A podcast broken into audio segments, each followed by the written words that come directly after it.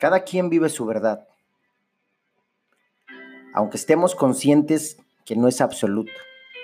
Al final tenemos este espacio o viaje llamado vida, que nos enseña a cuestionar nuestras propias creencias, nos prepara para una vida llena de incertidumbres y nos prepara para vivir una vida quizás efímera o trascendental.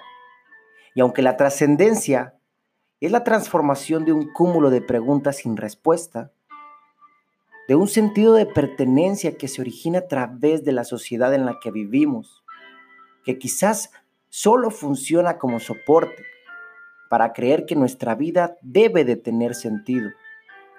¿Por qué la vida tendría que tener sentido? ¿Por qué el sentido se nos escapa de la hora? ¿Por qué transformamos el sentido de nuestra vida como meta y no como estado de presencia y armonía? ¿Qué acaso estamos viviendo sin sentido y queriendo encontrar metas que sirvan como alivio? Sin duda el mundo es desconocido y nosotros un poco intrépidos. Debemos estar conscientes de que la verdad no existe y que lo que existe es nuestro pensamiento que se ha formado a través de lo que solo nosotros hemos visto y hemos sentido.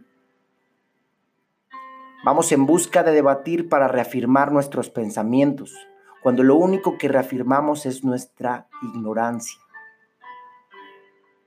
Salgamos de nuestra burbuja a explorar nuevas ideas, nuevos pensamientos, nuevas formas de ver la vida. Dejemos de ir por la vida queriendo tener siempre la razón. Qué irónico que ni siquiera hay razón para eso. Así que recuerda